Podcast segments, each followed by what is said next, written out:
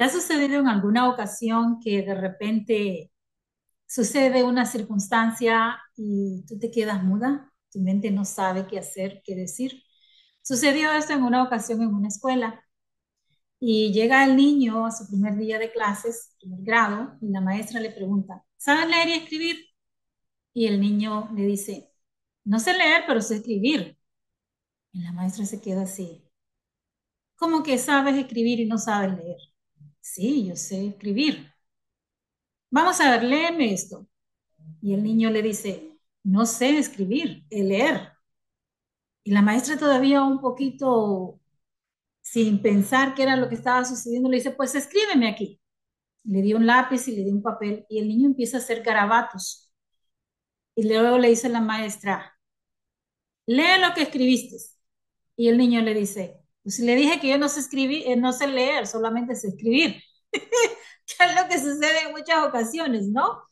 El niño estaba en todo su sentido de responsabilidad, de decir lo que él sabía. Él sabía escribir garabatos, de repente dibujar, de repente dirigirse con una expresión por medio de escribir algo, pero no sabía leer. Pero ¿qué es lo que, a dónde queremos llegar con esto nosotros? A esta mentalidad consciente. ¿O sucede en alguna ocasión que de repente alguien o tú invitas a alguien y le dice, tiempo de comenzar, uno, dos, tres, y la persona se queda. Y tú esperando que la persona entre con fuerza. ¿Qué sucedió? ¿Qué sucedió con tu mente?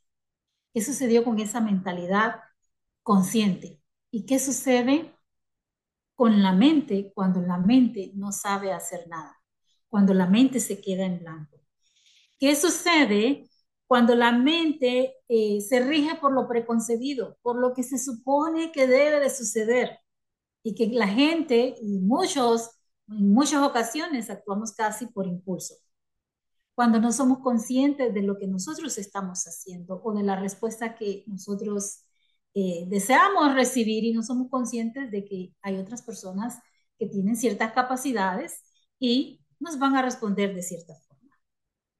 ¿Qué sucede cuando tu mente pausa y hace un momento de silencio porque no entiende qué es lo que está sucediendo? Hacía unos días en un uh, market que estaba participando, viene una señora y me compró 100 dólares en productos. Y le digo, bueno, tiene 25 dólares de regalo, escoja lo que usted desee. Y la señora me dice, oh, wow, mi amiga quiere algo. Y la amiga estaba viendo una decoración eh, una bola de vidrio de cristal con su base eh, eh, forrada en ah, oro y costaba 50 dólares. Y la amiga le dice, solamente vas a pagar 25 dólares. Y la muchacha se quedaba y miraba la bolita y miraba la base y quería su regalo, pero costaba 50 dólares y no, no tenía 50 dólares. Y la amiga le dice, que solamente vas a pagar 25 y la miraba y la miraba y la miraba porque su mente estaba en blanco, no estaba escuchando y lo preconcebido le decía que ella no tenía 50 dólares. Y me acerco y le digo, ¿sabes qué? Tienes una gran amiga, porque eso vale 50 dólares, pero ella te va a regalar 25 dólares y tú solamente vas a pagar 25 dólares. Y de repente dice, ¿cómo? Sí, solamente 25 dólares. Lo preconcebido muchas veces no nos permite a nosotros ver qué es lo que está sucediendo. Y es ahí cuando suceden tres áreas importantes en la mente. Una, aparecen pensamientos automáticos, como en el caso de la maestra esperaba el niño pudiera leer los garabatos. La otra experiencia de la chica que sabía que no tenía dinero. Y es ahí cuando muchas veces ni siquiera tenemos que pensar porque lo preconcebido es lo que dicta nuestra vida y aparecen estos pensamientos automáticos. Número dos, sucede que los pensamientos del pasado hacen a mella en el presente. Otro aspecto son los pensamientos que de, de ese pasado que muchas veces nos gastan energía porque nos metemos de lleno ahí. Son sucesos que pasaron, que marcaron la vida, pero que no nos permiten avanzar. Y, y esto provoca que nos preocupemos por el futuro. La muchacha estaba preocupada, estaba en el presente, pero estaba viviendo el futuro, que de repente esos 25 o 50 dólares los iba a necesitar para algo. La maestra que quería que el niño pudiera leer para ya ahorrarse de repente un poquito de, esfuerzo y de trabajo, ¿no? Lo preconcebido. Sucede que muchas veces no sabemos vivir el presente. Y lo tercero es que buscamos controlar una situación. Una situación que muchas veces no está, no está en nuestras manos controlar o equilibrar. Es posible que al principio eh, de esta presentación tú dijeras, wow, pero de repente la maestra lo que quería saber era que, en qué forma pudiera ayudar al niño. Eso es lo preconcebido, eso es lo que estamos pensando nosotros, pero de repente la maestra pudiera haber pensado, bueno, tengo un grupo de niños que sí saben leer, este niño no sabe leer, ¿dónde lo vamos a posicionar? Entonces, lo preconcebido muchas veces a nosotros nos limita de alcanzar ciertas situaciones en la vida para nosotros poder avanzar.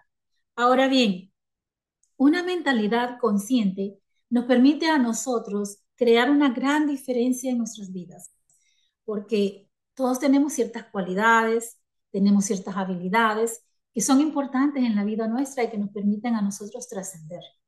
Pero también hay ciertos hábitos que nos perjudican y que muchas veces nos permiten eh, no vivir en el presente, sino o vivimos en el pasado o vivimos en el futuro y se nos olvidó el presente.